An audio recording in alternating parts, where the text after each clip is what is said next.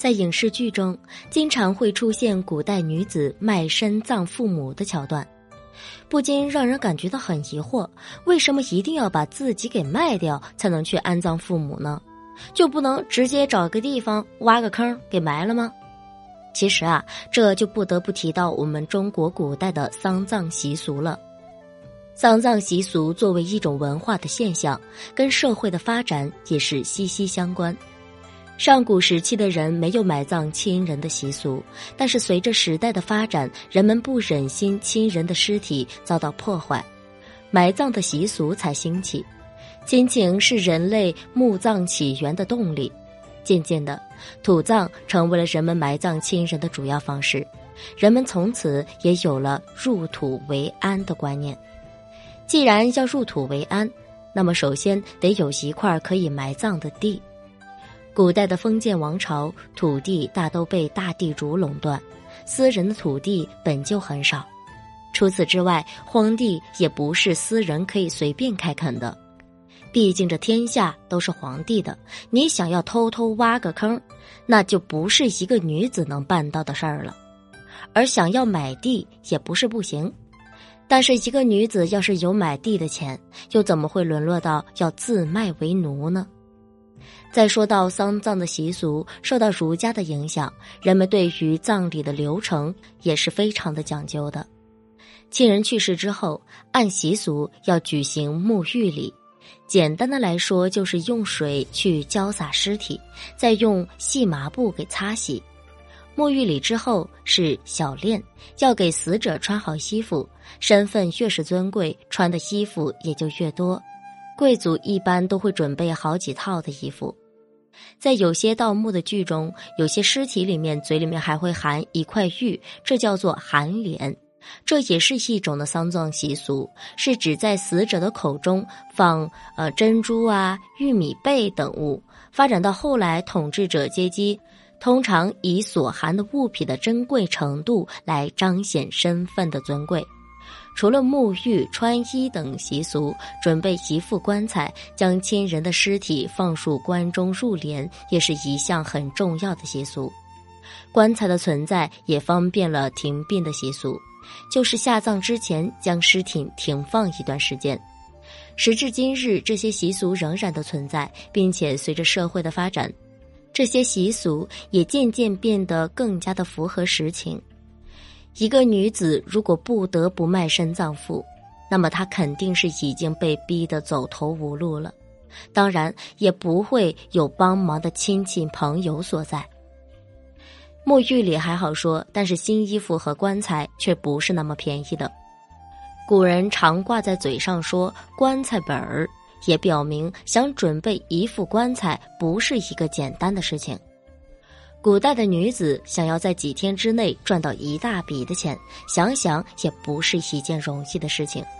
而最好的办法就是把自己给卖了。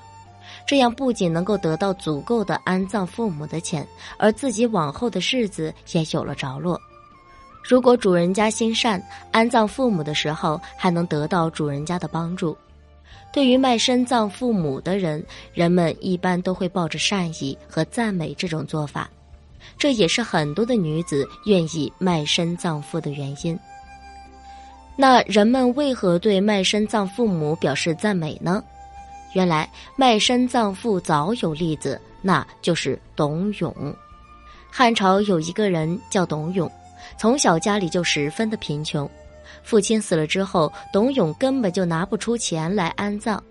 董永为了尽快将父亲给安葬，只能向财主去借钱。身无长物，他只能以卖身为奴为条件，答应以后成为财主家的仆人。拿到卖身借来的钱，董永才得以把父亲给安葬好。之后，他就准备如约到财主家去做工抵债。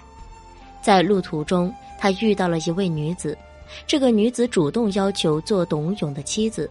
之后，这个女子就跟董永一起到财主家做工还债，只用了一个月，就让董永恢复了自由身。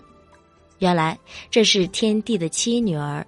董永的孝道感动了上天，上天于是派下仙女去帮助董永，而这就是董永卖身葬父的故事。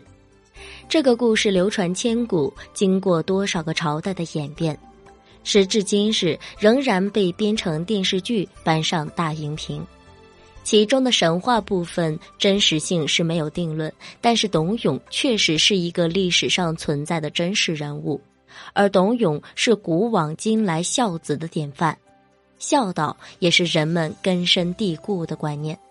这跟两汉时期以孝治天下有很大的关系。汉代推崇儒家思想，当时流行孔子的一句话：“无志在春秋，行在孝经。”由此可见，《孝经》是汉代皇帝治理国家的行动纲领。在当时的风气下，董永的故事就被塑造成了孝道的典型。人们认为孝能感动天地鬼神，遵守孝道会有好报。从此，孝道跟处理父母身后事也紧紧的联系在了一起。如果父母去世之后，儿子或者女儿就简简单单的挖个坑给埋了，那肯定会遭到世人的谴责。他们会被冠上不孝的名声，被别人指指点点，甚至在社会当中寸步难行。就像我们现在所流行什么，大家就会追风一样去做。古代贫困的女子宁愿把自己给卖了，也要给父母好好安葬的行为，也就能够得以理解了。那这些女子被孝道的思想影响至深，她们不敢去打破社会的规则，只能被迫做出这种选择，也是无奈之举。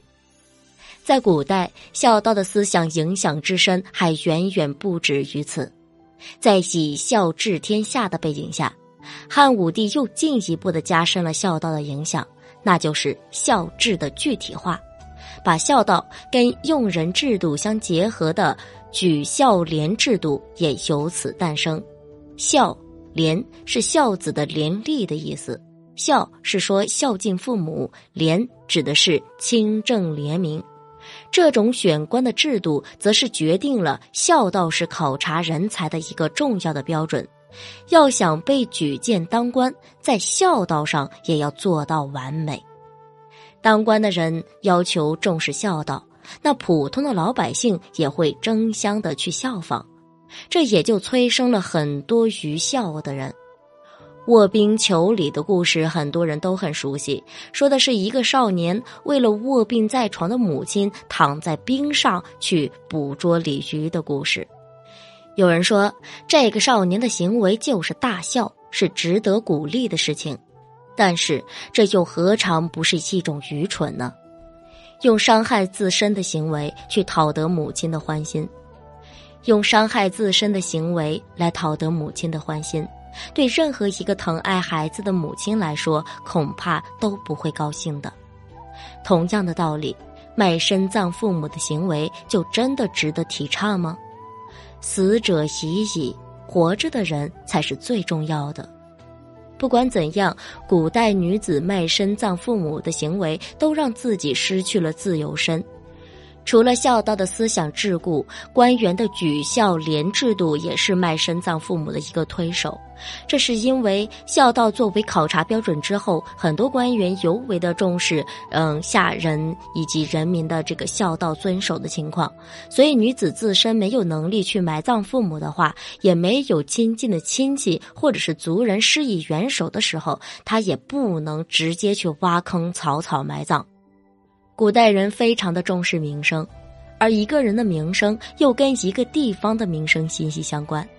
试想，如果女子草草挖坑将呃父母给埋葬了，这样的事情给传出去，那么整个地方的名声它也会受到一个影响，甚至这件事情还会牵连到当地的官员。而反之，如果女子卖身葬父母，就会传出孝顺的好名声，说不定这还能算是当地官员的一个政绩，那官员可不就乐享其成的去促成这件事儿了吗？古时孝道的影响至深，连朱元璋也差点难逃卖身葬父的命运。很多人都知道，明太祖朱元璋出生贫穷，曾经还当过乞丐。却很少人有人知道他在乞丐之前的经历。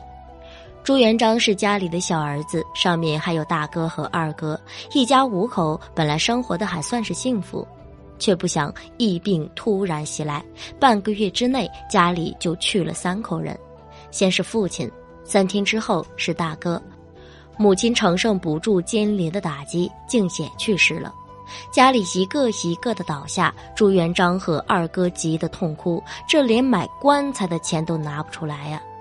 家里没有一贯钱，一钱银子，买不了棺材，更谈不上坟地，是朱元璋当时的真实写照。朱元璋奢求田主，看在这几年主客的情分上，能施舍一块埋骨之地，得到的却是一番的呵斥。正在他走投无路的时候，还是同村的刘继祖不忍心施舍了一块地出来。要不然，恐怕朱元璋也要沦落到卖身葬父的地步了。坟地有了着落，但是衣裳和棺骨却没有着落。最后，两兄弟只能用几件破衣裳去包裹遗体，抬到坟地草葬。等到朱元璋登基称帝，写下皇陵碑时，他还为此而伤心。他觉得父母的遗体没有放到棺材里面存放，没有换上新衣服，这都是他的不孝。朱元璋从乞丐之身成为皇帝，才智和谋略肯定不缺，但是这样一个人，也曾为了无法安葬父母而一筹莫展，更是没有厚葬父母而觉得不孝。皇帝尚且如此，更何况在古代有着重重束缚的女子呢？家境贫困的女子，如果得不到别人的援手，连坟地都是问题，更不用说其他的礼节。古代女子的地位本就很低，还有孝道思想在影响着她们。为了好好的埋葬父母，她们选择自卖为奴，也就成了顺理成章的事情。迫于现实的无奈和孝道的影响，身处封建的王朝，古代女子卖身葬父母的行为令人心酸。好在世人终于醒悟，孝道也随着时代的发展与时俱进。虽然孝道仍然是现代社会不可或缺的道德底线，但是愚孝的行为却是变得少了。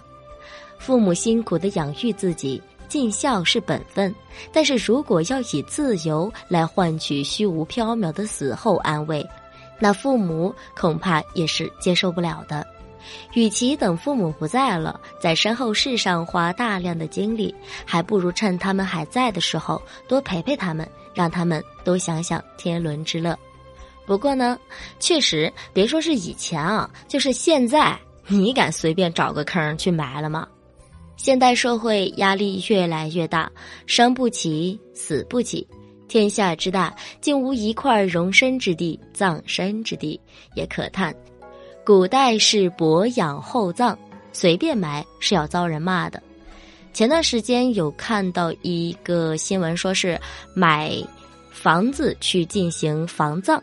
说是买房子，你最后有七十年的产权，还能落一套房子。但是去买墓地的话，嗯，价格非常昂贵不说，而且它的产权只有二十年，就要把你给，对吧？所以说，嗯，这个东西我觉得还是一种文化的影响吧。然后直到现在，我们出现了很多的丧葬方式，比如说树葬、海葬等等。如果没有那些道德的谴责和压迫，或者是道德的绑架的话，那我们会不会更加精神自由一点？人精神自由了，你的行动也就自由了呢。